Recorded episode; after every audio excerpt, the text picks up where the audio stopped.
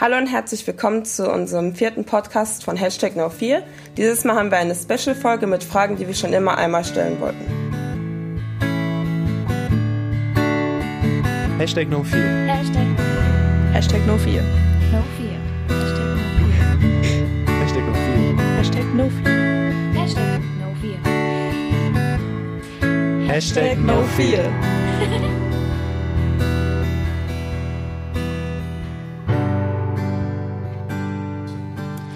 Heute sind wieder mit dabei Sonja, Lisa und Emma, also ich, und Jule, ein Mitglied von Mit ohne alles. Jule, vielleicht stellst du dich mal vor, du warst ja noch nicht dabei.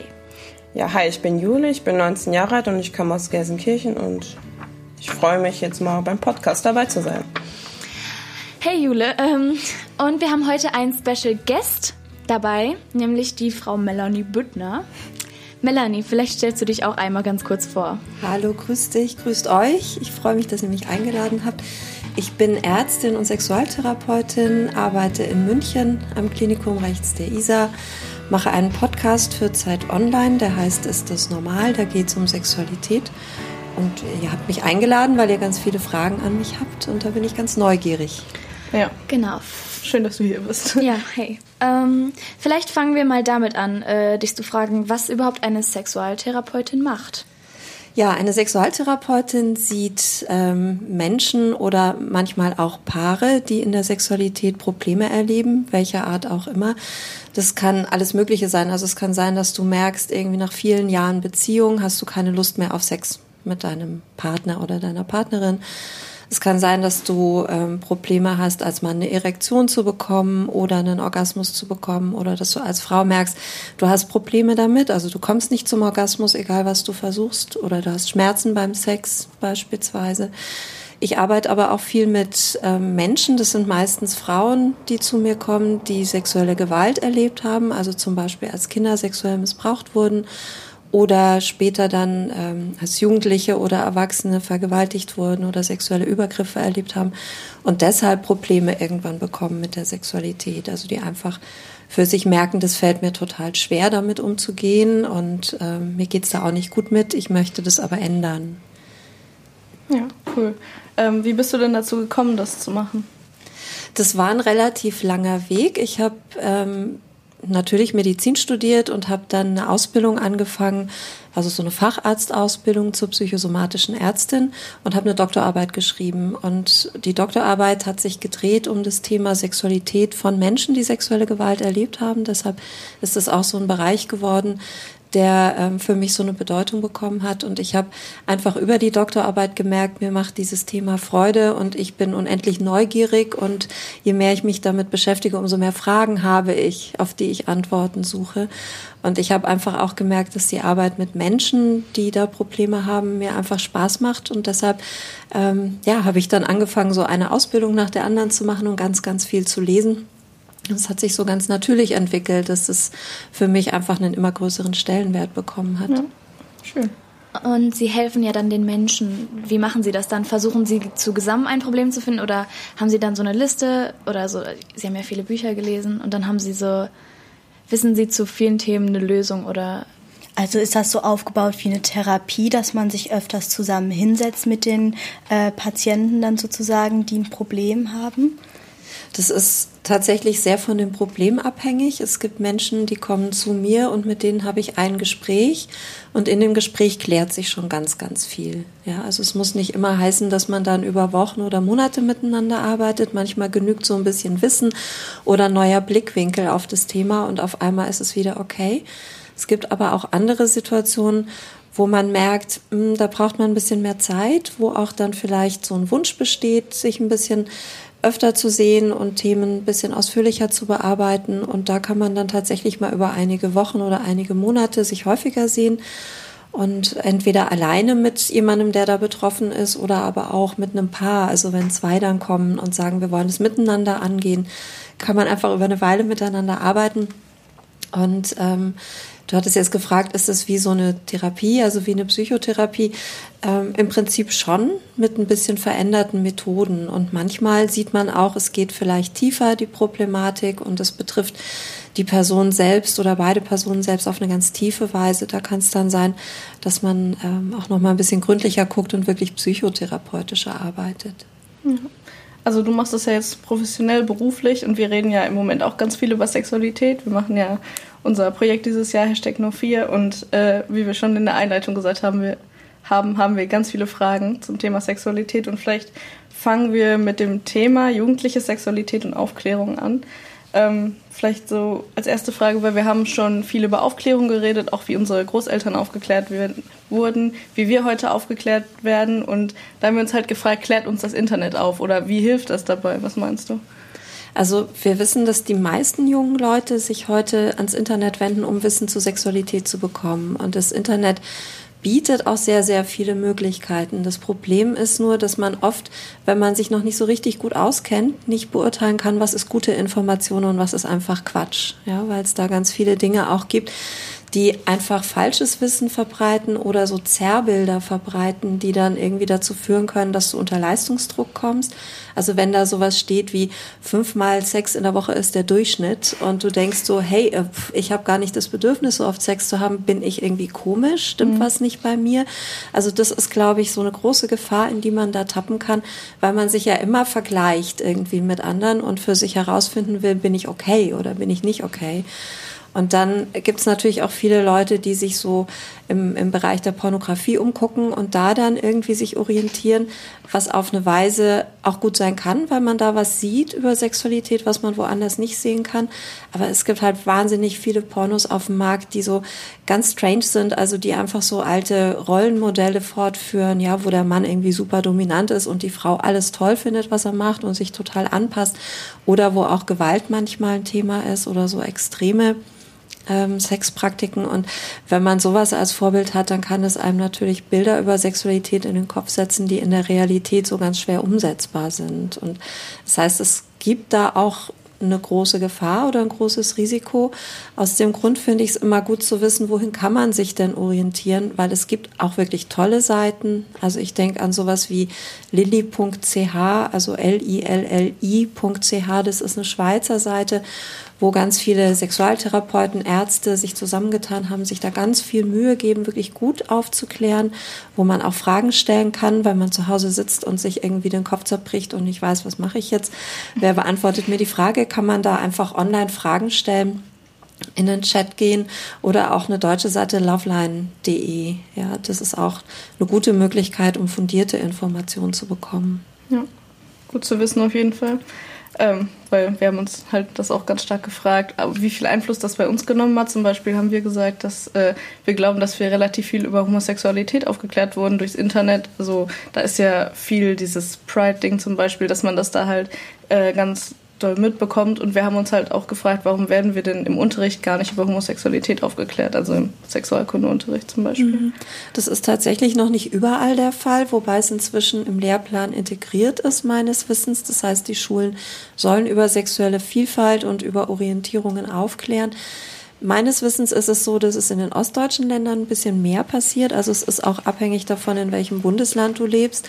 Und dann ist es wieder so ein bisschen abhängig davon von der Schule, aber auch von deinem Lehrer. Also wenn du einen Lehrer hast, der irgendwie hm, vielleicht seine eigene Sexualität noch nicht so richtig klar hat, der auch unsicher ist und nicht weiß, wie mache ich das denn jetzt? Also ich stelle mich ungern vor eine Klasse mit 15-Jährigen und dann fragen die mir Löcher in den Bauch und ich weiß selbst nicht so genau, was ich davon denken soll, dann kann es halt auch mal leicht sein, dass sowas unter den Tisch rutscht. Und das ist eigentlich bedauerlich, weil ich es total wichtig finde, dass da eine gute Bildung gemacht wird, weil da auch noch so viel Vorurteile sind. Ja. Das ist uns auch aufgefallen. Weil wir hatten auch den Fall zum Beispiel, wir machen ja auch Schulworkshops und dann waren wir in einer Klasse und haben halt einen Schulworkshop zum Thema Homophobie gemacht.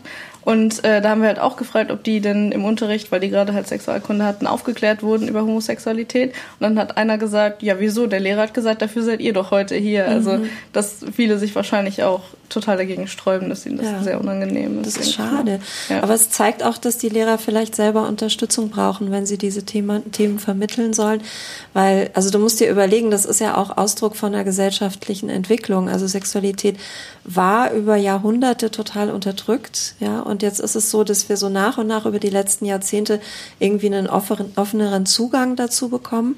Und das bedeutet aber auch, dass die Lehrer, die euch unterrichten, die sind ja noch Teil von einer anderen Generation. Mhm. Und die haben vielleicht einfach, einfach auch noch mehr mitbekommen von dieser Unterdrückung und haben selbst Schamgefühle, wenn sie drüber sprechen sollen. Das heißt, die müssen eigentlich selber gut fortgebildet werden und ganz viel an die Hand bekommen, dass die da einfach in ihre Kompetenz finden können. Ja, das ist wichtig, denke ich. Ähm, so, wir würden gerne noch mal weiter auf das Thema Pornografie eingehen ähm, und zum Beispiel, was das jetzt vielleicht für Gefahren haben könnte. Du hast ja gerade schon eben total viele Gefahren auch aufgezählt, aber was ist deine persönliche Meinung? Findest du die Aufklärung durch das Internet wichtig oder findest du die eher schlechter, gerade in Bezug auf diese unrealistischen Pornos?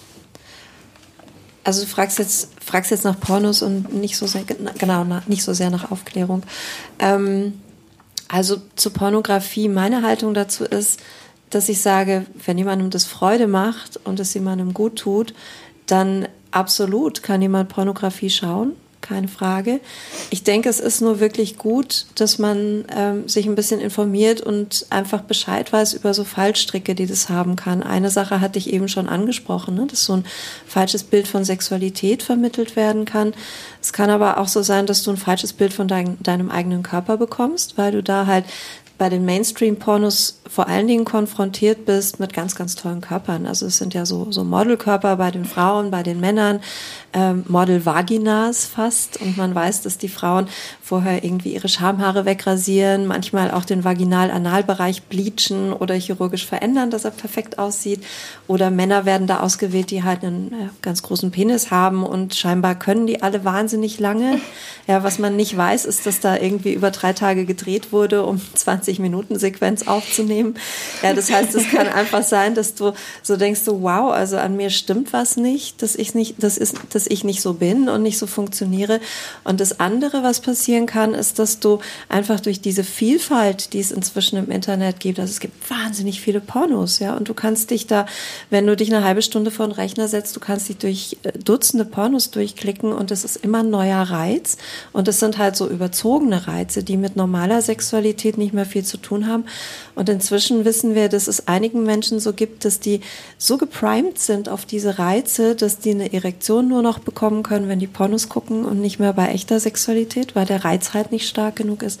Oder dass man nicht zum Orgasmus kommen kann oder keine Lust mehr hat auf normale Sexualität. Und das ist sowas, wo manche so im Nachhinein denken, Mensch, ich habe mir eigentlich auch was kaputt gemacht, weil ich nur noch in dieser Fantasiewelt Sexualität leben kann. Und ein anderes Risiko ist, dass es bei einigen auch zu einer Suchtentwicklung kommt, dass sie merken, ich kann gar nicht mehr ohne. Ja, selbst wenn ich mal versuche, irgendwie zwei Wochen, vier Wochen ohne klarzukommen, es geht einfach nicht, weil ich den ganzen Tag dann dran denken muss und äh, es mich immer wieder zum Rechner zieht. Oder dass sie, ähm, dass sie einfach ähm, ja für sich merken, sie brauchen auch immer mehr. Also was mal angefangen hat mit einer halben Stunde am Tag, das wird irgendwie immer mehr und es hat irgendwann vielleicht auch Auswirkungen auf dein Leben, dass du im Job irgendwie nicht mehr richtig performen kannst, weil du in Gedanken immer weg bist oder dass der Arbeitgeber irgendwann merkt, dass du ständig zur Toilette rennst mit dem Smartphone und dich da mhm. einschließt und dann einfach weg bist. Ja, und ihr könnt euch vielleicht auch vorstellen, ja, stellt euch jemanden vor, der als Mann wahnsinnig viel Pornos konfrontiert. Wie geht's denn der Partnerin vielleicht, ja? Der Frau oder auch dem Mann, der mit demjenigen zusammen ist wenn dann plötzlich der Pornokonsument immer mehr verlangt im Bett, weil er das im Porno gesehen hat und jetzt auch irgendwie Filme aufnehmen will, weil er ganz komische Sachen machen will, ganz abgefahrene ja. Sexpraktiken oder das heimlich tut und der andere, die andere kommt irgendwann drauf und ist total gekränkt und verletzt. Also so Risiken gibt's natürlich auch und ich glaube, man sollte sich das mal durch den Kopf gehen lassen und überlegen, wie sieht's denn bei mir aus? Und hat das für mich irgendwie einen Belang oder ist es bei mir noch alles im grünen Bereich, so dass ich sagen kann, ich nehme mir die schönen Seiten davon raus und genieße das, tu mir aber äh, nicht irgendwie dann Bärendienst, in dem ich plötzlich in so Schwierigkeiten lande. Ähm, also Sie haben ja schon gesagt, es gibt diese ganzen Mainstream-Pornos, wo die Frauen, wie ich finde, irgendwie wie Dreck behandelt werden, es aber dann irgendwie auch scheinbar ziemlich geil finden. also das ist alles ziemlich... Zumindest im Porno sieht es so aus. Ja. ja. Genau, dass die das toll finden oder das irgendwie so ja, hinnehmen. es kommt ja. aber ziemlich gestellt rüber, meiner Meinung nach. Ja. Ähm, ich finde generell Pornos überhaupt nicht anziehend. Äh, ich kenne Freunde, ja, die gucken Pornos, aber äh, ich muss sagen, ich finde es wirklich nicht reizend. Reizbar, reizend? reizend. Keine Ahnung, ja. Ähm, und ich wollte fragen, ob sie, ob es auch irgendwie natürliche Pornos gibt oder Pornoseiten, wo es auch so, ja, natürlich dargestellt. Genau. Ja. Das, das gibt es auch und das ist so meiner Beobachtung nach auch etwas, was mehr wird. Also es gibt jetzt so ein bisschen diesen Trend zum Beispiel ähm, des Female Porns, also Pornografie für Frauen. Ähm, nachdem irgendwie immer häufiger gesagt wurde, ja, die Pornos, die man so sieht, die sind von Männern gemacht, von, von einer Sexindustrie, die männlich dominiert ist und Männerfantasien immer wieder darstellt und auch für Männer gemacht, die dann irgendwie nach immer expliziterem Material fordern und nach Gewaltszenen fordern und ganz komische Sachen machen wollen. Also es gibt diese ganzen Extremsparten natürlich, aber zum einen scheint es so zu sein, dass die Sexindustrie auch die Frauen als mögliche Nutzer und, und ähm, ja, Zuschauer entdeckt hat. Und es ist aber auch so, dass einige Frauen dafür sich gesagt haben, wir würden schon gerne mal was sehen. Ich würde auch gerne mit meiner Freundin, mit meinem Freund was sehen, wenn ich nur Material hätte, das ich gerne anschaue. Und ich hätte es halt gerne ein bisschen anders. Und es gibt tatsächlich inzwischen auch einige Frauen, die sich da als Filmemacherinnen hervortun und Bilder, ähm, Pornografie herstellen, wo sie darauf achten, dass das Ganze vielleicht eine andere Ästhetik hat, dass es gleichberechtigt stattfindet, dass vielleicht ein bisschen mehr Zeit da ist, es nicht irgendwie innerhalb von drei Sekunden zur Sache geht oder man reinklickt und man ist schon mittendrin. Also wo man so merkt, da ist eine andere Dramaturgie angesetzt und da stehen andere Bedürfnisse dahinter. Und ähm, ja, mein Eindruck ist, dass das mehr wird in der letzten Zeit. Ja. Das ist eigentlich eine positive Entwicklung. Also ich meine, da sind natürlich trotzdem wahrscheinlich noch Gefahren hinter, aber immerhin, dass ja. es so für jeden was gibt, was ja. ja eigentlich auch schön ist. Ja, zum Beispiel mich interessieren jetzt auch die Gefahren, weil du hast ja jetzt auch angesprochen, ähm, dass es ja auch zu Gewalt gegenüber Frauen dann auch kommt. Und äh, können Sie sich vorstellen, dass ähm, dadurch mehr Gewaltübergriffe entstehen, dass mehr Männer äh, sagen, ja, meine Freundin, die kann mir das nicht mehr geben, ähm, was ich haben will und dadurch dann mehr Übergriffe auf Frauen stattfinden können. Ja, oder sogar auf die eigene Freundin, also dass es ja. das irgendwie übergriffig wird, dass ja. sie das gar nicht mehr äh, will zum Beispiel. Es gibt tatsächlich Studien zu dem Thema, wo das untersucht wurde und man hat festgestellt, dass bei Menschen, die viel Pornografie schauen, dass die öfter gewalttätig sind gegenüber ihren Partnerinnen und Partnern. Allerdings, äh, ja, mit der Forschung ist es oft so, dass man so Zusammenhänge dann beschreibt und untersucht, aber man kann nicht immer genau sagen, wie ist die Richtung des Zusammenhangs. Also es ist wirklich so, dass der Pornokonsum dazu führt, dass ich gewalttätiger werde oder ist es so, dass ich von vornherein schon gewalttätiger war als Mensch und mir deshalb halt gerne solche Pornos angucke. Also das kann man nicht immer eindeutig belegen, aber so ähm, im, im, therapeutischen Bereich geht man schon davon aus und da macht es auch den Eindruck, dass das tatsächlich eine Wirkung haben kann. Deshalb empfiehlt man auch Gewalttätern, wenn sie in eine Behandlung kommen, dass sie das möglichst sein lassen sollen, solche Pornos zu gucken. Ja, weil das einfach das Verhalten auch verfestigt oder einen auf neue Ideen bringen kann. Ja, das ist ja wahrscheinlich meistens auch nicht von außen ersichtlich, weil die wenigsten wissen wahrscheinlich, dass solche Leute halt solche Pornos zum Beispiel gucken. Mhm. In der Therapie befasst man sich damit, ja. da fragt man auch ganz gezielt danach. Ja, aber zum Beispiel Freunde meine ich jetzt. So genau, Freunde kriegen es meistens nicht mit. Also die wenigsten Leute, die Pornos gucken, die gehen dann raus und sagen, hey du Kumpel, ich habe heute einen tollen, ne, so und so. Also das gibt es auch natürlich, aber für die meisten Menschen ist das natürlich auch was Schambesetztes, was sie möglichst versuchen fernzuhalten von ihrem Umfeld. Ja. Also jetzt sind wir ja gerade beim Thema Internet irgendwie, so digitale Sexualität. Ähm, wir haben uns halt auch noch ein bisschen was zu Online-Dating gefragt. Vielleicht kannst du uns auch was dazu sagen.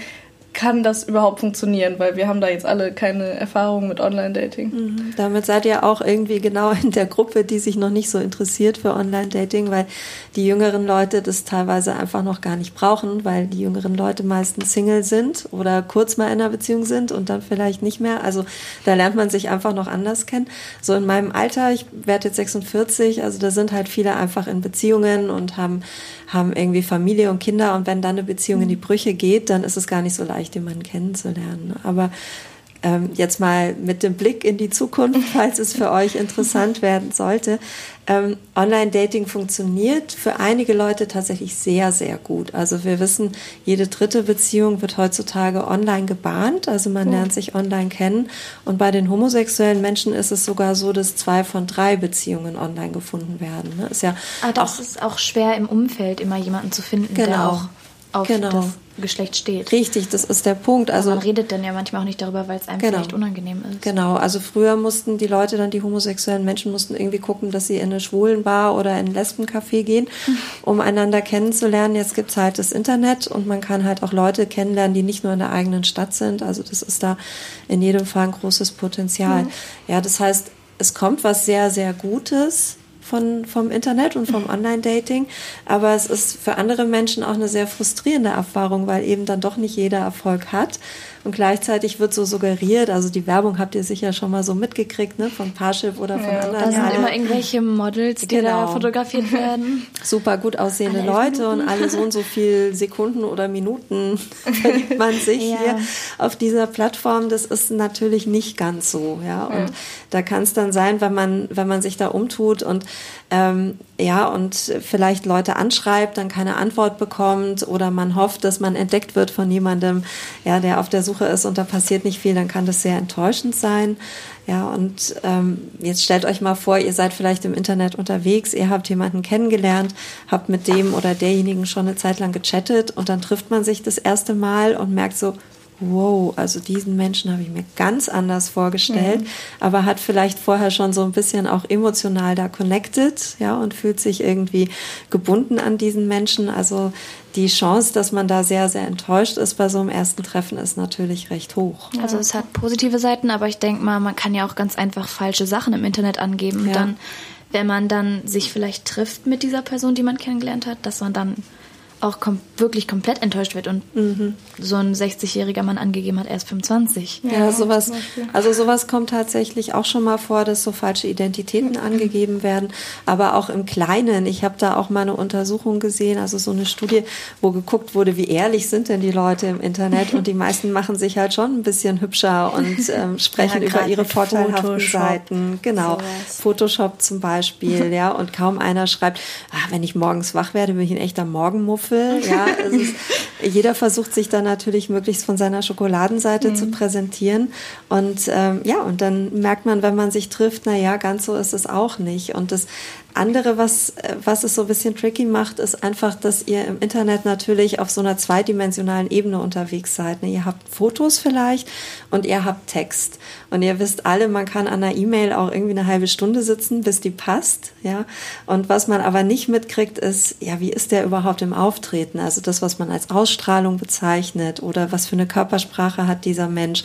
Ja, wie ist der im direkten Kontakt? Und da fehlt ganz, ganz, ganz viel Information ja, die dann sich erst offenbart, wenn man sich sieht. Und dann merkt man vielleicht, okay, dieses Abbild, das ich im Internet gesehen habe, das war so reduziert. Und der hat vielleicht jetzt nicht gelogen, aber irgendwie ist der doch ganz anders. Ja, klar. Ja. Das kann man ja auch nicht einschätzen, wenn man Ja. denjenigen halt nicht sieht. Oder zumindest selbst telefonieren heißt ja nicht, dass man dann schon weiß, wie derjenige ist. Man kann sich ja trotzdem die Antworten so legen, dass es halt einen Eindruck erweckt zum Beispiel. So ist es. Wobei Telefonieren oft gar keine schlechte Idee ist. Noch ein bisschen besser ist tatsächlich einen Videochat mal zu machen, bevor man sich trifft, weil man da noch mal mehr mitkriegt. Ja, ne? Also so, das ist sicherlich eine gute Idee, so in kleinen Schritten sich dann an jemanden ranzuwagen und erstmal noch mal so ein paar Realitätsprüfungen zwischendurch einzubauen. Ja, genau. Man wird ja auch immer gewarnt, ja, pass bloß auf, das kann ja auch ein Vergewaltiger sein oder sonst Ja. was. Aber wie geht man denn damit um, wenn man tatsächlich an so jemanden gerät? An den Vergewaltiger. Ja, nicht unbedingt Vergewaltiger, aber Ja. jemand, der einen halt offensichtlich angelogen hat und vielleicht irgendwelche anderen Absichten verfolgt. Ja, ich würde ganz gerne den Stichpunkt Warnung noch vorher aufgreifen, weil ich finde immer vorbeugen ist besser als ja. sozusagen ja, sich in einer, in einer Situation zu sehen, wo ich jetzt irgendwie schnell einen Ausweg suchen muss.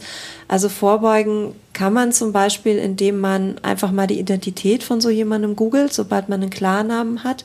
Also ich würde mir immer vor einem Treffen einen Klarnamen nennen lassen. Also nicht mit irgendwie Andreas 789 sich treffen, sondern fragen, sag mal, wie heißt denn du jetzt wirklich? Ja.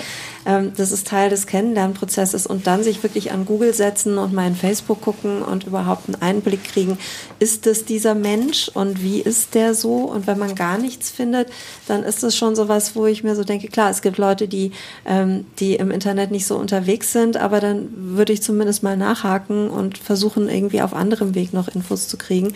Und wenn man sich dann aber trifft, dann finde ich es auch ganz wichtig, dass man sich überlegt, wie will ich das denn machen mit dem Treffen? Also nicht sowas wie, lass uns um 22.30 Uhr in der Kneipe am Ende der Stadt in der dunklen Gasse treffen, mhm. sondern vielleicht eher sowas, wo ist denn bei euch mittags eine schöne Atmosphäre, wo man schön essen gehen kann, Kaffee trinken kann, wo aber viele Leute drumherum sind und ganz klar auch kommunizieren. Du, ich kann dich treffen, 12.30 Uhr habe ich Pause von der Arbeit, komme ich darüber. Ja, dann können wir uns treffen für eine Stunde dann habt ihr auch schon einen Ausweg, dann gibt es keine Gefahr, dass ihr überredet werdet, länger zu bleiben und sich dann dort im Café treffen und mal gucken und vielleicht auch, wenn ihr alleine hingeht, eine Freundin informieren oder jemand anderen informieren, dass ihr da seid, dass da jemand mal zwischendurch vielleicht anruft und ihr einfach kurz sagen könnt, es ist okay. Also vielleicht so, dass der andere es nicht gleich mitkriegt, aber ähm, kann man ja einfach sagen, du, ähm, ich bin gerade beim Essen, ähm, ich rufe dich nachher zurück oder dass man ein Codewort ausmacht, wenn es nicht okay ist. Mhm ja, dass dann auch vielleicht eine Unterstützung kommen kann. Und in dem Moment, wo ihr merkt, äh, also mit dieser Person möchte ich einfach auch nicht länger zu tun haben, dass man sich auch vorher schon mal überlegt, was ist so eine gute Ausstiegsformulierung, sowas wie, äh, sorry, ich muss jetzt doch früher in die Arbeit zurück, also dass man auch rauskommt, ohne den anderen zu provozieren, dass er euch hinterher rennt oder mhm. irgendwas, mhm. ähm, ja, dann doch versucht nochmal nachzuhaken. Also ich glaube, das klingt jetzt vielleicht so ein bisschen, ähm, als würde man die Gefahren wirklich beschwören, aber je besser man vorbereitet ist, umso besser kann man im Ernstfall auch reagieren. Und ich würde sagen, in den allermeisten Fällen ist es jetzt eben nicht der Vergewaltiger, aber es kann schon mal ein schräger Kerl dabei ja, sein. Ja. Und ähm, wenn du jetzt fragst, was mache ich in, in so einer Situation, wo es zum Übergriff kommt, ähm, was, was stellst du dir da konkret vor? Weil ja, es gibt ja so verschiedene Szenarien. Ich meine jetzt nicht direkt einen Übergriff, aber wenn man halt irgendwie merkt, okay, es ist jetzt doch nicht so oder der kommt mir schon zu nah, das will ich jetzt gar nicht, ähm, wie mhm. man da halt am besten reagiert, ohne jetzt auch den zum Beispiel zu provozieren. Genau. Also sowas, wie ich es gerade schon gesagt habe, so eine Ausstiegsformulierung wäre gut. Und sonst überhaupt, wenn dir jemand in deinem Leben zu nahe kommt und du das nicht möchtest, ist, finde ich, wichtig, immer klar zu sagen, du, ich möchte das nicht. Ne? Also wir haben ja jetzt ganz viel darüber geredet, äh, wie man sich im Internet kennenlernt. Und wir sind ja auch viel im Internet unterwegs und haben mal wieder ein paar lustige Fakten oder generell Fakten rausgesucht. Ähm, und jetzt kommen wir mal wieder zu unserem beliebten Format Random Facts. Random Facts. Random Facts. Random Facts. Random Facts. Random Facts. Random Facts. Ein bisschen bi. 13% der heterosexuellen Männer und Frauen hätten gerne einmal Sex mit dem gleichen Geschlecht. Nur einmal küssen wollen 26% der Frauen, bei den Männern sind es 8%. Vögel tun es, Bienen tun es, doch die einzigen Lebewesen, die wirklich Spaß am Sex haben, sind Menschen und Delfine. Weltweites Durchschnittsalter beim ersten Sex ist 17,3 Jahre. Beliebteste Erotikfantasie, Sex mit dem Ex oder einem Promi. Okophilie ist ein Fetisch, bei dem man durch Lecken der Augen des Partners sexuell erregt wird. Random Facts. Random Facts. Random Facts. Random Facts. Random Facts. Random Facts. Also wir haben ja jetzt gerade ganz viel über digitale Beziehungen und Online-Dating gesprochen. Ähm, aber es gibt natürlich auch noch die Beziehungen, wo man sich dann persönlich trifft und wo man im realen Leben Zeit miteinander verbringt. Und meine Frage wäre jetzt, ob das überhaupt notwendig für einen Menschen ist, eine Beziehung zu haben. Also ich würde die Frage anders stellen, ist es für dich notwendig oder ist es für den jeweiligen Menschen notwendig und ist es zu dem jetzigen Zeitpunkt in deinem Leben etwas, was du möchtest oder was du lieber nicht möchtest, weil das kann sich übers Leben total verändern. Also es kann sein, dass du vielleicht in deinen jüngeren Jahren sagst, ach, wieso soll ich mich festlegen? Es gibt so viele tolle Menschen und ich möchte ganz viele mal kennenlernen und mich da auch ein bisschen ausprobieren und so viel Verpflichtung, ehrlich, ja, und nach einer Weile wird's ja dann sowieso kompliziert und sowieso Kinder ist noch ganz weit weg für mich, Familiengründung. ja, das kann sein, dass du vielleicht erstmal so lebst und dann nach ein paar Jahren das ganz anders aussieht für dich. Und dann gibt's wieder andere Leute, die schon sehr früh sagen, nee, für mich kommt nur eine feste Bindung in Frage und alles andere ist auch überhaupt nicht mein Ding und finde ich irgendwie total doof. Also ich glaube, das ist was ganz, ganz, ganz Individuelles. Mhm. Also bei mir persönlich ist es so, dass ich äh, sehr gut mit, ich habe im Moment einen Partner, eine Beziehung ähm, und damit komme ich sehr gut klar, aber ich kam auch immer sehr gut alleine klar und ich finde beides eigentlich angenehm. Nur ich habe mich äh, jetzt eine Zeit lang mal gefragt, äh, warum überhaupt das aufgekommen ist, dass ein Mensch einen Partner braucht, weil das ist so äh, klar, dass das jetzt so ist heutzutage, aber und schon immer irgendwie. Aber ich frage mich, wie das aufgekommen ist, dass immer jeder irgendwie jemanden braucht an seiner Seite. Ja, du, du ziehst so ein bisschen dahin, dass das vielleicht irgendwie so eine Konvention sein könnte, sowas, wo eine Gesellschaft sagt, das ist das Normale, dass man mit Ja. jemandem zusammen ist. Also das ist vielleicht für einige Menschen auch wirklich ein Beweggrund, dass sie sagen, es gehört doch irgendwie mit dazu und auch eine Familie zu gründen irgendwann gehört mit dazu. Aber ich denke, dass es darüber hinaus so ist, dass es für viele Menschen einfach ein ganz, ganz tiefes Bedürfnis ist, mit einem anderen Menschen sehr eng verbunden zu sein. Es muss nicht immer diese konventionelle Form nehmen, dass man sagt, wir sind jetzt in einer Zweierbeziehung miteinander und wir leben auch monogam und verpflichten uns mit keinen anderen Partnern Beziehungen einzugehen oder Sexualität zu haben. Es gibt auch diese Menschen, ich denke jetzt so an, an die polyamorösen Menschen, die sagen, ja, ich fühle mich hingezogen, sehr tief zu anderen Menschen, aber ich möchte mich nicht auf einen beschränken und lebe halt mit zweien oder mit dreien sehr innig. Ja, und ich denke so generell dieses Bedürfnis, da verbunden zu sein, nicht alleine zu sein, sich nicht einsam zu fühlen, das ist was zutiefst Menschliches. Andere machen es vielleicht so, dass sie sagen, wenn ich nicht in einer Beziehung bin, also in einer Partnerschaft, im Sinne, wir haben auch Sexualität miteinander, dann lebe ich das vielleicht in meinem Freundeskreis, dass ich enge Freunde habe, ja, oder ich lebe das zum Teil in meiner Familie. Also ich denke, das ähm, muss natürlich nicht immer so in dieser einen Form passieren. Also jeder Mensch kann das eigentlich für sich selber entscheiden. Selbstverständlich. Aber trotzdem gibt es diese Norm, dass man eine Beziehung hat. Es ist etwas geworden, was sehr häufig ist. Ich denke aber, es ist Teil eines persönlichen Entwicklungsprozesses, den jeder Mensch durchschreitet, sich immer wieder zu fragen, wie ist die Welt um mich herum, wie machen andere das, aber wie möchte ich es machen? Also es ist immer auch so ein Teil, ähm, wo ein bisschen Mut zugehört, zu sagen, okay, wenn ich bei mir bleibe, dann mache ich es eben anders, als die meisten es tun. Okay. Äh, ist das nicht eigentlich auch so ein biologisches Ding? Also, dass man das so, diese Nähe und sowas braucht eine Beziehung? Weil ich meine, die Steinzeitmenschen haben ja auch schon Beziehungen geführt. Also, hat das auch so einen Hintergrund? Ja, da spielen sicher biologische Aspekte auch rein, da spielen auch psychologische Aspekte rein. In die Sexualität sowieso spielen viele biologische Aspekte. Also da wissen wir, dass die Hormone auch eine große Rolle spielen. Das ist ja das, was uns immer nachgesagt wird. Ne? Deshalb sind wir eigentlich immer so drauf aus, ähm, Sexualität zu haben, weil wir uns fortpflanzen wollen, ist ein Aspekt, denke ich, von einer ganzen Reihe von Aspekten, die da reingehen. Ja.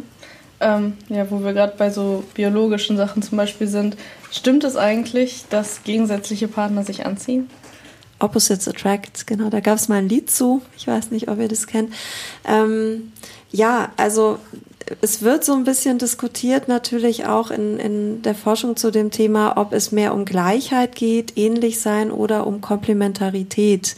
Das ist das, was mit den Gegensätzen so angesprochen wird. Also komplementär sein würde bedeuten, wir sind ganz anders an Stellen, aber wir ergänzen uns super. Ja, und da wird so ein bisschen auch geforscht und geguckt, was hat denn jetzt wirklich einen Einfluss darauf, dass sich Menschen finden und was hat vielleicht auch einen Einfluss darauf, dass sie dann zusammenbleiben. Ja, weil das ist nochmal was anderes, ob du mit jemandem über Jahre gut zusammenleben kannst und glücklich sein kannst oder ob es einfach um was Kurzes geht, was jetzt spannend ist. Und ähm, da ist es tatsächlich so, dass man inzwischen davon ausgeht, dass eine möglichst hohe Überschneidung, also wenn man möglichst ähnlich ist, dass es schon dazu führt, dass man dauerhaft sich leichter tut, zusammen zu bleiben, weil es einen einfach zufriedener macht, wenn man dieselben Hobbys miteinander teilen kann, dieselben Dinge mag, dieselben Werte hat, dieselben Ansichten, Vorstellungen davon, wie man sein Leben leben möchte, dann hat man einfach weniger Konfliktpotenzial. Mhm. Das heißt, auf die Dauer scheint das mehr da reinzuspielen wobei es auch dabei nicht aufhört, ja, weil sich dann ähm, auch irgendwann so Fragen auftun im Leben vielleicht, wie entwickeln sich beide weiter? Also wir bleiben nicht stehen, wir verändern uns. Das heißt, über die Jahre muss man sich immer noch mal fragen, wie steht's denn überhaupt mit uns? Haben wir noch viel Gleiches oder ähm, stehen wir vor einer neuen Situation, wo wir uns vielleicht zu was Gegensätzlicherem entwickelt haben? Mhm. Da kann das dann später auch noch mal reinkommen. Wie könnte man denn theoretisch quasi frischen Wind in so eine ein wenig, ich sage jetzt mal, ausgelutschte Beziehung bringen?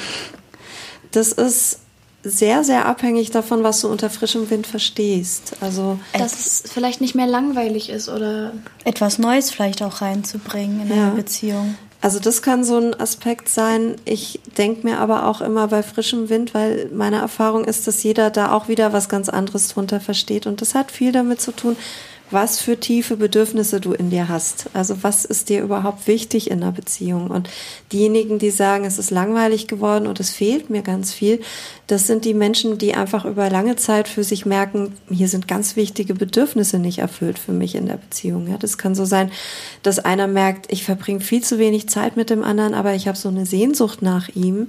Ja, es kann aber auch sein, dass einer sagt, früher haben wir total viel miteinander gemacht und tolle Sachen erlebt. Wir waren ständig im Urlaub, haben viel Sport gemacht. Jetzt sind wir nur noch im Alltag und wir arbeiten nur noch und irgendwie unternehmen wir nichts mehr miteinander. Und für den Dritten wird es vielleicht so sein, dass er sagt, wir hatten so tollen Sex früher, das war echt klasse. Und jetzt irgendwie schlafen wir kaum noch miteinander. Also ich denke, wenn man für sich so eine Beziehung dann wieder beleben will, ist einfach gut zu gucken, was fehlt mir ganz konkret, worum geht's mir konkret und das auch ins Gespräch zu bringen und auch mal anzumelden und zu sagen, hey, ich habe das Gefühl, da, äh, das war früher anders bei uns, ich vermisse das. Wie geht's denn dir überhaupt? Vermisst du das auch? Oder was ist dir wichtig? Wie wollen wir es denn für die Zukunft machen miteinander? Ja. Also ich glaube, Gespräche sind da wahrscheinlich immer relativ wichtig. Sprechen ist total wichtig ja, in Beziehungen. Also, es wird oft nicht gemacht, ja. weil man, also wir haben ja oft auch so romantische Bilder im Kopf, ne? Irgendwie die große Liebe und wenn man so ein ganz intensives Gefühl hat, total verliebt ist, dann geht's von alleine und für immer. Das ist tatsächlich nicht so, sondern man muss auch das Ganze pflegen. Man muss eine Liebe pflegen, ja. damit sie länger besteht. Und sprechen ist ein Weg, eine Beziehung gut zu pflegen. Ja, jetzt haben wir so ein bisschen darüber geredet, wie eine Beziehungs Beziehungs wie eine Beziehung kaputt geht. Äh, Gibt es so klassische Beziehungskiller oder irgendwelche Sachen, wo du sagst, das ist, das ein No-Go, so kann das nicht gehen? Was ist dann eure Erfahrung? Was sind denn für euch Beziehungskiller? Betrügen, also zum Beispiel jemand anderen küssen oder geschweige denn Sex haben so. ich denke mal, sowas ist ein Beziehungskiller. Ja, oder einfach Desinteresse. Ja, oder kein Vertrauen, wenn man kein ja. Vertrauen zu dem anderen Partner so. hat und deswegen immer Streit anfängt. Ja, oder das Vertrauen gebrochen wird durch zum Beispiel, dass äh, der andere sehr viel mit äh, einer anderen Person schreibt oder dass ähm, ein von den anderen Partnern einen neuen kennenlernt. Eifersucht. Ja, das auch. Mhm. Also Vertrauen ist was ganz, ganz Wichtiges. Ja. Und du hast eben auch Betrügen gesagt, du hast nicht davon gesprochen. Naja, wenn einer mich fragt, ob er mit einer anderen schlafen darf und ich die Entscheidung hatte zu sagen, ich möchte das oder ich möchte das nicht, sondern Betrügen heißt ja auch immer, man wird belogen ja. und es findet hinter dem Rücken statt und Vertrauensbrüche können auch in anderen Bereichen stattfinden. Das ist für viele ein ultimativer Beziehungskiller und davon erholt sich nicht jede Beziehung gut. Wenn man sich aus so einer Krise erholen will, braucht es viel Zuwendung von beiden Seiten tatsächlich. Ähm, wie geht's euch denn damit, wenn ihr jemanden habt? Also du hast, glaube ich, gesagt, ne, kein Interesse, oder? Wer war's? Also ich habe. Du hast gesagt, kein also Interesse also oder keine, keine Aufmerksamkeit. Ja, ich habe immer keine Beziehung. Ich hatte auch noch nie jemanden, den ich so wirklich geliebt habe.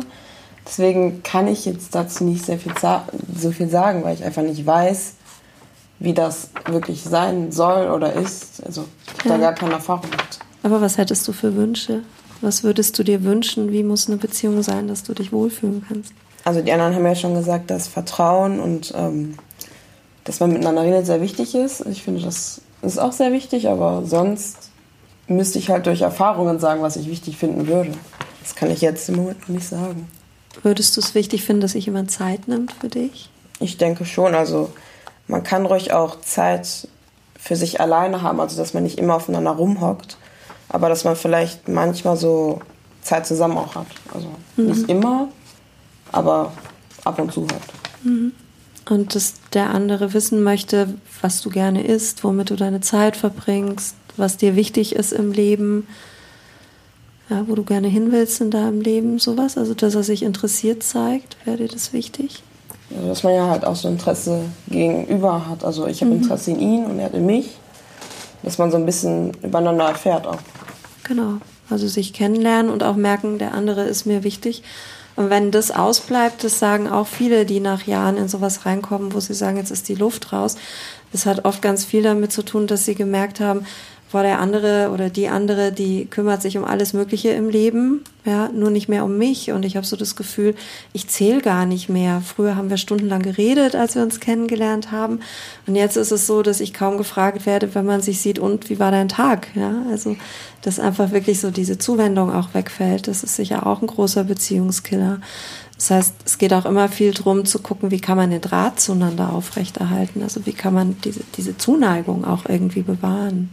Das ist ja dann sozusagen eigentlich schon ein Tipp, ähm, den du uns mitgegeben hast, ähm, wie man halt eine Beziehung immer gelungener sozusagen gestaltet, wo man ähm, mehr kommuniziert und mehr Sachen macht. Aber hast du vielleicht noch andere Tipps, wie man äh, eine sehr gute und lange Beziehung führen kann? Was ich ganz wichtig finde, ist, sich um Probleme zu kümmern, wenn sie auftauchen. Vielen geht es so, dass sie sich total erschrecken, wenn irgendwie klar ist, wir sind nicht derselben Meinung. Ja, streiten ist immer irgendwie nicht so schön. Ja, manchmal ist es auch so, dass Leute sich im Streit dann so verhakeln, dass sie keinen Ausweg mehr kennen.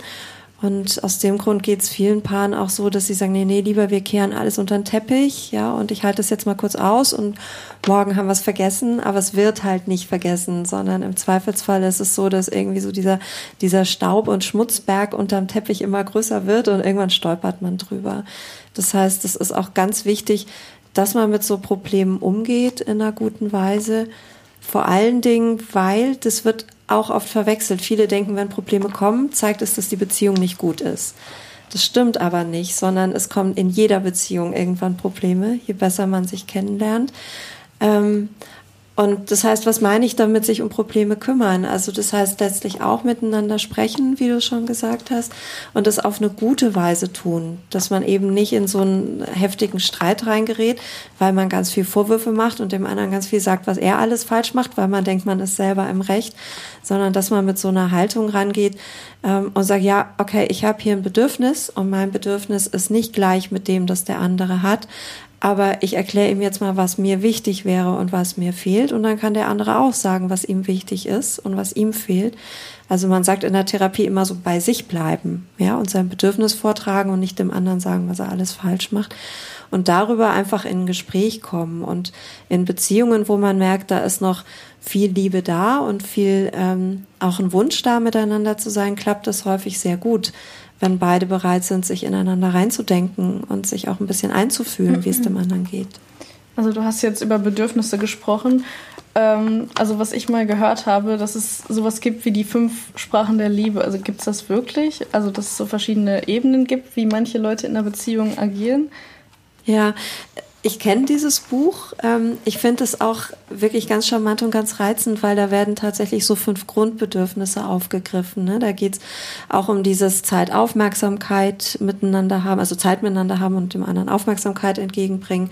Da geht es um sowas wie dem anderen Anerkennung zeigen, Wertschätzung zeigen, ähm, ihn beschenken, ja, sich großzügig zeigen, sich um ihn kümmern, zusammen was Schönes erleben, also alle diese Dinge. Und das sind auch alles Bedürfnisse, wie du schon richtig gesagt hast. Von daher, wenn man, ähm, wenn man sowas, ich sag mal so als Grundkoordinaten nennt, was bringe ich ein in eine Beziehung, dann hat man schon ganz vieles erfüllt. Aber für manche Menschen geht es natürlich noch weiter und sie sagen, ich habe noch die und die und die Bedürfnisse mhm. und da mhm. muss man dann auch noch mal ähm, sich gegenseitig kennenlernen und vielleicht sich auch mal sowas innerlich anfertigen, wie so, so eine kleine Landkarte darüber, wie ist denn der andere überhaupt und was braucht der, damit es ihm gut gehen kann. Und wenn man das gegenseitig macht miteinander, dann hat man gute Chancen. Ja. Da gibt es ja wahrscheinlich auch noch Gegensätze irgendwie, wie der andere halt seine Bedürfnisse hat und dass man sich da wahrscheinlich auch anpassen muss. Ja, halt total. Kann. Total. Es gibt sollte. immer Unterschiede. Also es gibt nicht zwei Menschen, die ganz gleich sind und die immer das Gleiche wollen. Also das, das kennt ihr auch. Versucht doch mal irgendwie mit eurer besten Freundin oder eurem besten Freund, überlegt doch mal, was machen wir heute Abend. Also da sitzt man auch schon manchmal da und überlegt, ah nee, ich will aber heute mal Pizza essen. Wir hatten jetzt schon immer Chinesisch, ja, oder ich will in den Film oder in den Film. Da fängt es ja schon an. Ne? Also zwei Menschen wollen nie zum gleichen Zeitpunkt immer dasselbe. Und man muss auch lernen, mit diesen Unterschieden umgehen zu können. Also es ist da auch in solchen Momenten auch ganz wichtig, mal seine eigenen Bedürfnisse zurückzustellen und zu sagen, ja, dann gehen wir halt lieber Pizza essen oder ist es da eher besser, seine eigene Meinung durchzubringen, was man selber will? Da würde ich tatsächlich auf Ausgewogenheit setzen. Wenn es so ist, dass du immer dich zurückstellst und dem anderen immer den Vortritt lässt, dann kann es irgendwann sein, dass du das Gefühl hast, naja, also was ich will, das hat ja hier auch irgendwie keinen Belang, das interessiert den anderen gar nicht. Und dann kann es sein, dass du irgendwann einfach auch sehr frustriert bist oder auch sauer bist. Ähm, Und auf der anderen Seite, wenn du immer dein Ding durchziehst, dann muss der andere sich ja unterordnen. Also dann ist man immer in so einem Ding, entweder passe ich mich an oder der andere passt sich an. Deshalb finde ich es ähm, eigentlich eine gute Sache, wenn du sagen kannst, du, ich würde mir das und das wünschen. Aber für mich ist es auch okay, wir hatten jetzt zweimal Chinesisch, ist für mich auch okay, wenn wir heute mal Italienisch essen. Ne? Okay. Also am besten Kompromisse irgendwie eingehen zu können. Ich glaube, Kompromisse sind überall da gut, wo sie, ähm, wo sie aus freiem Herzen kommen, wo sie euch nicht allzu schwer fallen. Aber jeder hat wahrscheinlich auch seine Punkte, wo er merkt, also hier geht ein Kompromiss für mich nicht. Das hier ist einfach ein harter Punkt.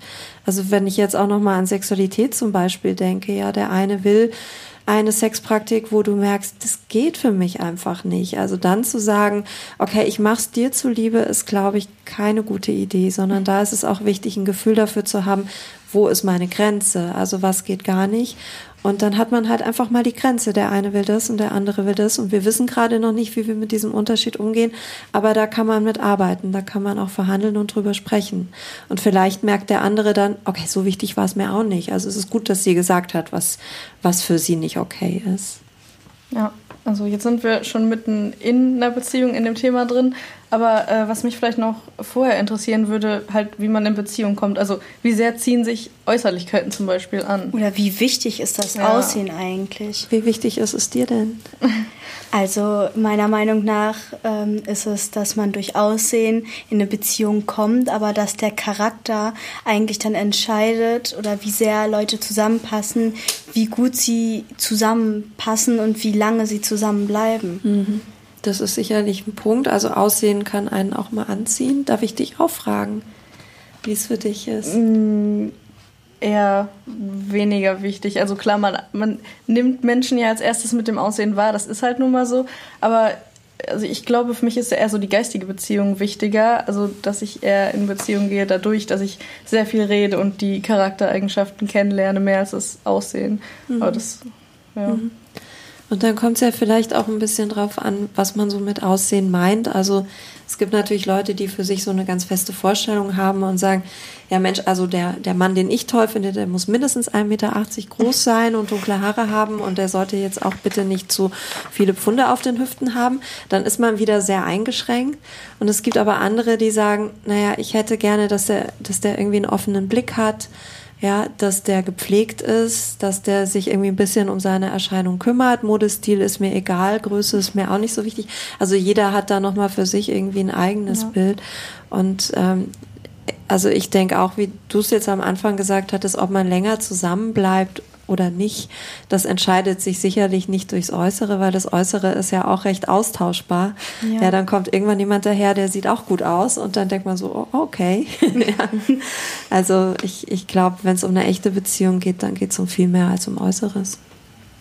Und der Charakter macht einen ja auch irgendwie neugieriger, wenn man einen Menschen kennenlernt, als die Oberflächlichkeiten. Absolut. Sehr schöne Menschen können manchmal auch sehr oberflächlich sein und da merkt man, da fehlt mir auch was, egal wie der oder die jetzt aussieht. Ja. Okay, ich denke, wir sind uns alle einig, dass es natürlich auf jeden Menschen einzeln ankommt, aber dass im Endeffekt der Charakter bei einer Beziehung am wichtigsten ist. Ähm, da wir diesmal sehr viele Fakten gesammelt haben, haben wir nochmal einen zweiten Part von Random Facts. Random Facts. Random Facts. Random Facts. Random Facts. Random Fact. Random. Facts. Ein vorgetäuschter Orgasmus verbrennt mehr Kalorien als ein echter. Ein Teelöffel Sperma enthält 7 Kalorien.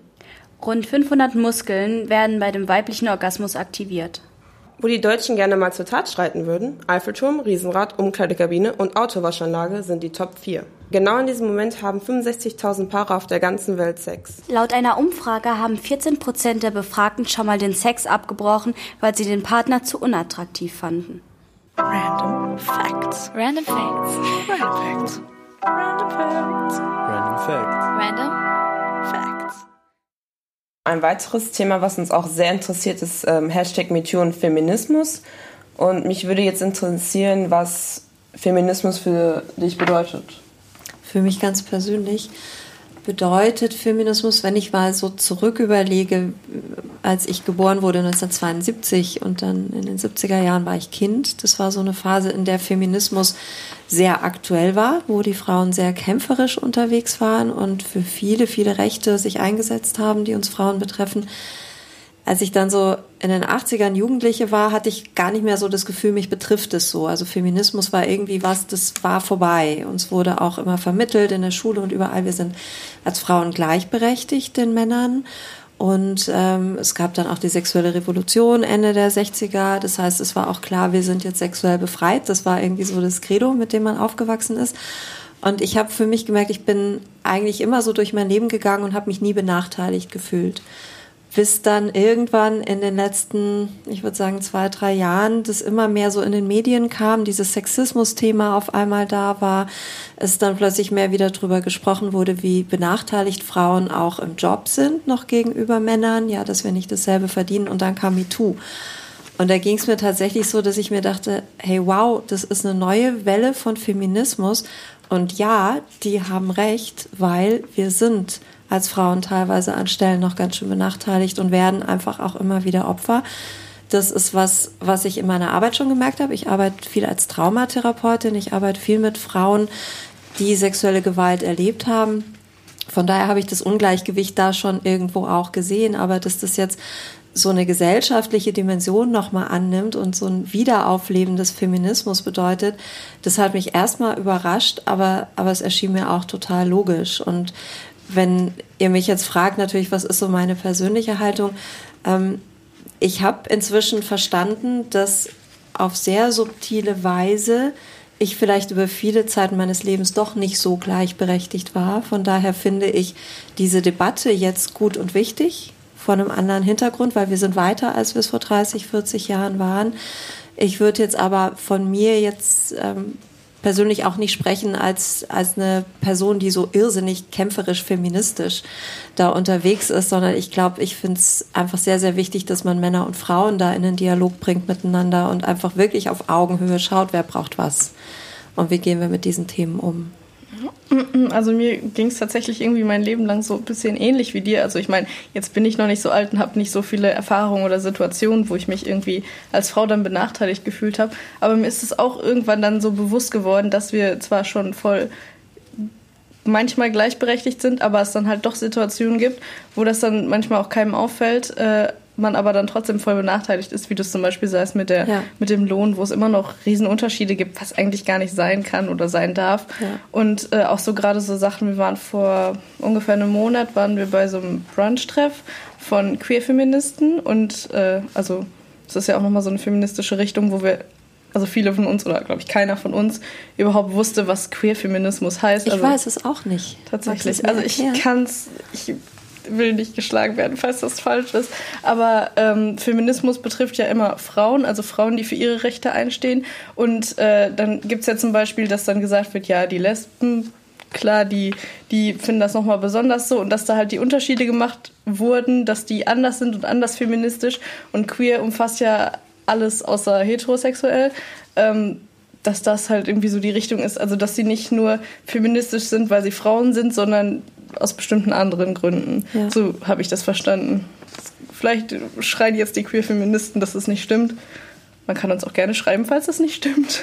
Also es können immer gerne Informationen geschrieben werden, gerade unter unseren Podcast bei Verbesserungsvorschlägen oder vielleicht auch Vorschläge, wo man sagt, ja, das stimmt jetzt nicht so ganz. Also bitte, falls ihr irgendeinen Kommentar dazu habt, schreibt doch gerne was drunter. Ja, also sofern habe ich das verstanden. Also Sonja hat ja gerade gesagt, dass sie das gar nicht so mitbekommen hat äh, mit der Benachteiligung von Frauen. Und bei mir ist das komplett anders gewesen, da meine Mutter äh, eine Feministin ist und alle ihre drei Kinder auch so aufgezogen hat. Ähm, ja, und ich wurde schon, mir wurde, ich, ich wurde darauf hingewiesen, wenn etwas nicht ganz äh, rechtens ist. Ja, genau, zum Beispiel, ich weiß nicht, ob ihr Starlight Express kennt. Ähm, Dieses Musical. Ja, mit den äh, Eisenbahn, da fängt es schon an mit der Benachteiligung von Frauen. Also in ganz vielen Theaterstücken ähm, wird das nochmal ge äh, heutzutage gezeigt. Und ähm, ich finde, man sieht diese Benachteiligung von Frauen an ganz vielen Punkten, die einem offensichtlich gar nicht so auffallen. Aber wenn man darauf achtet, dann gibt es das. Deswegen, ja, ich mhm. sehe mhm. bestimmt jeden Tag eine Sache oder höre einen Menschen, der eine sexistische Bemerkung macht. Ja, man muss dafür sensibilisiert werden, weil ich glaube, das Gemeine ist, dass es halt häufig als so eine Normalität dargestellt wird und auch so erlebt wird. Also ähm, wenn ich mich so zurückerinnere, 80er Jahre, 90er Jahre, da wurde schon vermittelt, das ist ja auch ein Kompliment, wenn dir einer an den Po greift. So, also, ähm. ne? Solche Sachen, das geht heute überhaupt nicht mehr.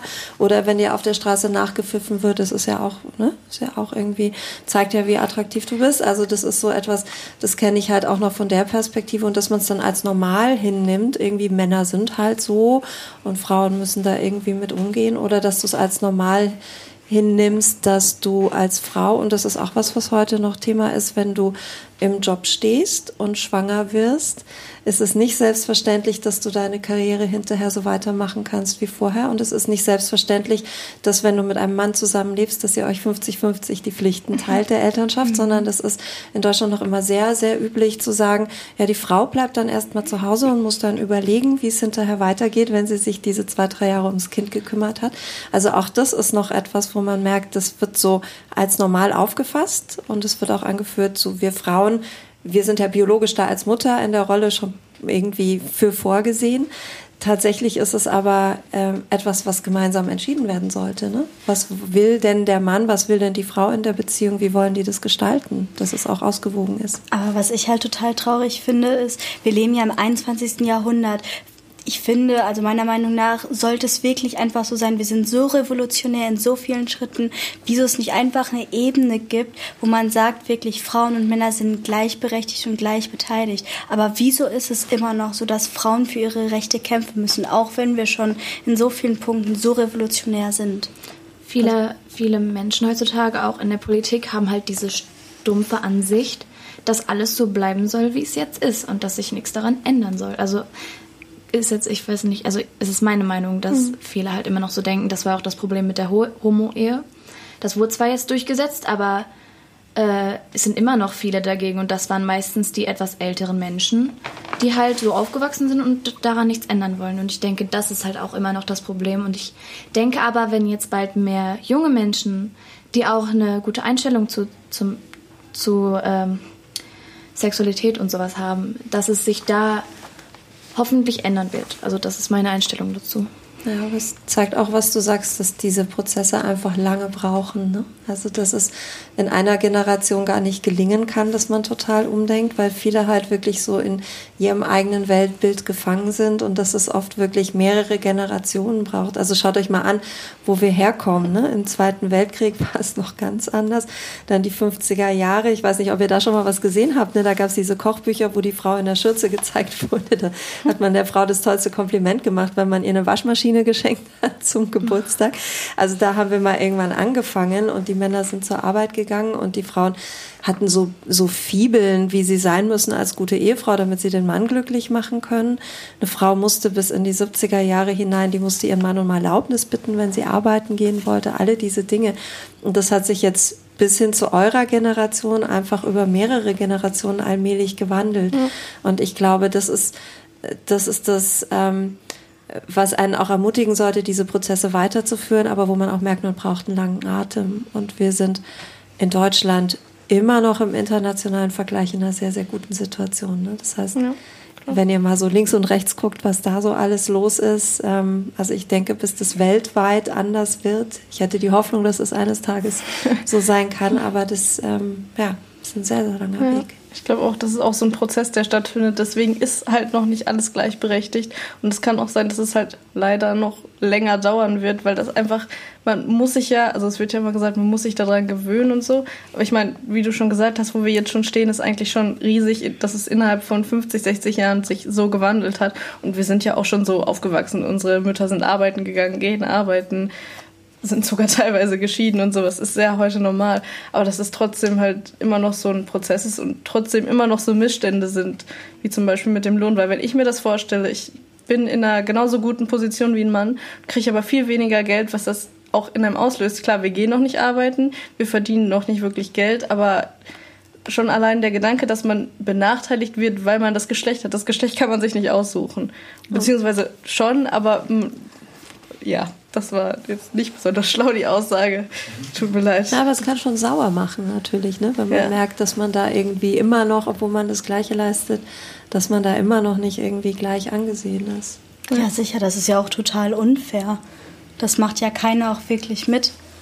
Ähm, ich wollte noch einmal kurz zu einem Punkt äh, am Anfang kommen. Du hast äh, von Hinterherpfeifen und sowas geredet und oft ja. wird ja den Frauen dann die Schuld gegeben, weil die sich vielleicht zu aufreizend anziehen. Oh ja. Mhm. Und äh, das finde ich dann auch schon wieder unfair, ziemlich unfair, weil ich finde, ein Mann kann sich unter Kontrolle haben. Und äh, es kann nicht der Frau die Schuld gegeben werden äh, für etwas, was sie nicht, nicht, was heißt nicht gemacht hat, aber.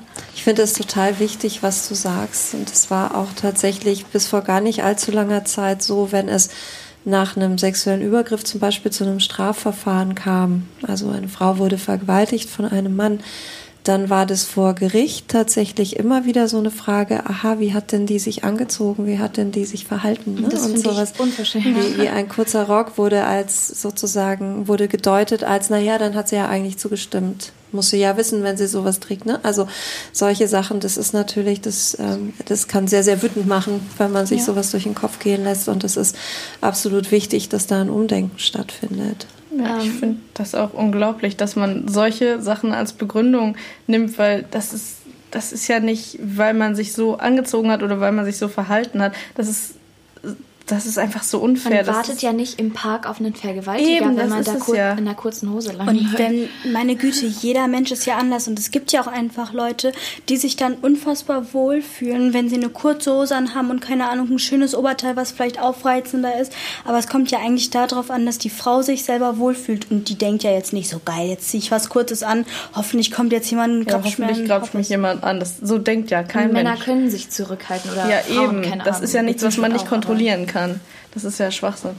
Das ist ja nicht so ein Trieb. Was ja, so eben. Ist, Menschen sind, also Männer sind keine Tiere, die das irgendwie nicht kontrollieren können. Die können sich auch zurückhalten. Das ist ja so unfair. Die meisten, die meisten können es und das ist auch gut so. Aber es gibt natürlich auch Menschen, die, ähm, ja, die dann irgendwann Straftäter werden, die an der Stelle wahnsinnige Probleme haben. Ne? Und also wenn man da von Trieb spricht oder sich regulieren können, es gibt Menschen, die an der Stelle auch einfach seelisch erkrankt sind und es aus einem bestimmten Grund nicht können. Die gibt es leider auch und da muss man sich auch schützen. Die kann man bedauerlicherweise nicht alle so aus, aus der Gesellschaft entfernen, weil man es halt oft auch nicht sieht, was ist los mit diesen Männern. Ähm, bei Hashtag MeToo, da waren ja Frauen dabei, die sich sexuell oder die sexuell belästigt wurden oder sich einfach so gefühlt haben. Und ich wollte sie, dich, ich wollte dich fragen, ja. ähm, wo für dich oder wo generell diese sexuelle Belästigung schon anfängt. Fängt es schon bei Hinterherpfeifen an, weil das finde ich schon. Und ich glaube, ähm, so ein, ein bisschen hat es was damit zu tun, wie du es individuell für dich empfindest, auch in diesem Kontext? Mhm. Also hinterherpfeifen ist natürlich sowas, da, da wird vielleicht die eine sagen, naja, ich habe mich ja auch hübsch zurecht gemacht, ne? Ist ja vielleicht auch irgendwie schön, dass das wahrgenommen wird. Und eine andere wird total sauer sein und sagen, das geht gar nicht. Aber es gibt natürlich noch mal andere Grenzen, die dann nicht mehr ganz so individuell sind. Nämlich, ich finde alles, das wo etwas gegen deinen Willen passiert, also wo ohne dein Einverständnis dich jemand anfasst beispielsweise, wo ohne dein Einverständnis dir jemand körperlich sehr, sehr nahe kommt oder dich auf eine Weise mit Worten ähm, ja, erniedrigt, klein macht, etwas andeutet, was sexuell ist, was dich beschämt, womit es dir nicht gut geht. Alles das würde ich sagen, das ist eine generelle Grenze. Natürlich muss man da auch drüber diskutieren, wo fängt es an, wo hört es auf. Das ist Teil der Debatte auch gerade. Und es ist auch so, dass mancher Mann, der es früher, der früher dachte, das ist doch okay, so wie ich es mache, dass der jetzt verunsichert ist. Ja, das gehört, denke ich, zum Prozess dazu. Aber ich glaube, das Allerwichtigste ist, dass jede Frau für sich sich klar macht, wo ist denn meine persönliche Grenze? Weil das ist so etwas, wenn man da nicht drüber nachgedacht hat, dann bleibt oft eher so ein mulmiges Gefühl und man weiß nicht, wie man reagieren soll. Ja, oder man denkt, ich habe wirklich was falsch gemacht. Ja, wenn der andere mich anfasst, vielleicht habe ich es provoziert, vielleicht war mein Rock zu kurz, vielleicht bin ich es eigentlich schuld. Ja, das heißt, ich glaube, jede für sich ähm, sollte sich mal für sich überlegen, was ist für mich eigentlich okay und was ist nicht okay. Und in dem Moment, wo ich es geklärt habe, einfach auch, wenn etwas nicht passt, klar nach außen zeigen, was ist mein Statement. Äh, gestern war ich ja auch bei der Polizei in Essen und wir haben so über Sexualstrafdelikte geredet. Und da war halt auch die Norm, dass meistens die Männer die Frauen halt irgendwie sexuell belästigt haben. Und mit dem Polizisten, mit dem wir geredet haben, der hat auch gesagt, wenn die Frau ganz klar das Nein dem Mann gegenüber klar macht, dann ist das auch die Grenze, die er nicht überschreiten darf. Und wenn er die überschreitet halt, dann ist das schon ein, ähm, eine sexuelle Belästigung. Und wenn die Frau das halt dann so anzeigt, dann ist das halt dieser Hinweis darauf, okay, sie hat Nein gesagt, du hast aber weitergemacht und dann wird da halt ermittelt. Aber ich finde, man darf auch nicht nur immer gucken, okay, der Mann ist der Böse und die Frau ist das Opfer. Es gibt das ja auch andersherum, dass halt die Frau einen Mann vielleicht sexuell belästigt. Natürlich. Frau. Also es gibt immer auch andere. Also wir sind nicht komplett gegen ja, Männer. Klar. Das wollten wir nur jetzt nochmal ganz kurz klargestellt haben. Wir haben zwar sehr viel darüber geredet, dass sozusagen Männer die Bösen sind und wir Frauen natürlich nichts dafür können, aber das nochmal klarzustellen, das geht auch noch andersrum. Also es ist jetzt nicht nur so, dass Männer die Bösen sind, sondern auch Frauen sind schlecht und können auch Leute belästigen. So, wir kommen jetzt auch langsam zum Ende dieses Podcasts. Und ähm, das war jetzt ein ziemlich hartes Thema und vielleicht beenden wir das einfach nochmal mit ein bisschen etwas äh, Positives, ja, Auflockernde. Und da unser Hashtag No 4 Projekt ja über Sexualität geht, dachten wir, dass du vielleicht noch Fragen an uns hättest oder uns Tipps auf den Weg geben könntest zu dem Thema. Allgemein, wie man damit umgeht, wie man daran arbeiten kann. Wie man vielleicht auch an sich selber arbeiten kann oder an anderen Menschen mit dem Zusammenleben. Also ich glaube, was sehr hilfreich ist im Umgang mit Sexualität, ist, wenn man einfach immer mal wieder innehält, weil Sexualität verändert sich ein Leben lang. So, eure Bedürfnisse werden sich auch ein Leben lang immer wieder verändern. Also wenn ihr einfach hin und wieder mal innehaltet und euch fragt, wie wichtig ist mir dieses Thema überhaupt? Ja, weil uns ganz viel vermittelt wird in den, in den Medien, das gehört dazu und es ist für jeden super und wenn du das nicht so super findest, dann bist du irgendwie auch nicht ganz normal, sondern es, es ist letztlich aber so, dass das Ausdruck von einer ganz persönlichen Entscheidung ist. Wie wichtig ist mir das? Was für einen Stellenwert soll es in meinem Leben haben? Und wie möchte ich damit umgehen? Und das ist eine Frage, die kann man sich hin und wieder einfach mal selber stellen und dann als nächstes auch überlegen, wenn ich Sexualität leben möchte, wie muss denn Sexualität sein, dass sie mir Freude macht, dass sie mir gut tut? Dass ich sie gerne habe und eben nicht, wie macht man es, weil alle anderen sagen, so macht man das. Auch das ist was einfach ganz Persönliches und es gibt kein richtig und kein falsch, solange du nicht die Grenzen von jemand anderem überschreitest. Ja, gibt es da kein richtig und kein falsch, sondern es geht darum, dass es dir Freude machen soll. Also das ist vielleicht was, was ich euch auf den Weg geben ja. möchte. Danke dafür erstmal. Ja. Und auch danke, dass du hier warst, dass du dir Zeit genommen hast. Und äh, wir sind froh, dass wir auch mal ein bisschen professionellen Beistand hatten, dass du unser zweiter Gast warst hier in dem Podcast und uns viele Antworten gegeben hast auf Fragen, die wir immer schon mal fragen wollten. Und es hat Spaß gemacht auf jeden Fall. Ja, schön, dass du da warst. Danke. Danke euch, ganz toll war es. Vielen Dank. Ja. Und wie ihr wisst, könnt ihr uns auch immer schreiben auf unter dem Podcast zum Beispiel. Bei Soundcloud kann man kommentieren. Schreibt uns auf Facebook mit ohne alles Ruhe oder auf Instagram unterstrich mit ohne alles unterstrich. Ähm, und verbreitet den Podcast, teilt den euren Freunden mit. Wir freuen uns darüber und wollen natürlich auch mal eine Rückmeldung haben, ob, wir das, ob das denn überhaupt gut ist, was wir hier machen. Ja. Bis zum nächsten Mal. Ja. Tschüss. Tschüss. Sauber. so, bald wird, Ja, ja. sehr. bald wird die eigene Radiosendung gestartet. Ja. Ich finde auch so, wie wir das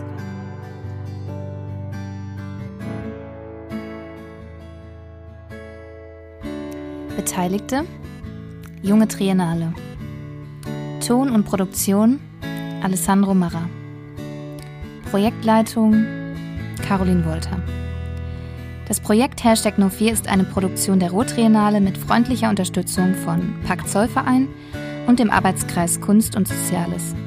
Hashtag No4 wird unterstützt von der Stiftung Mercator.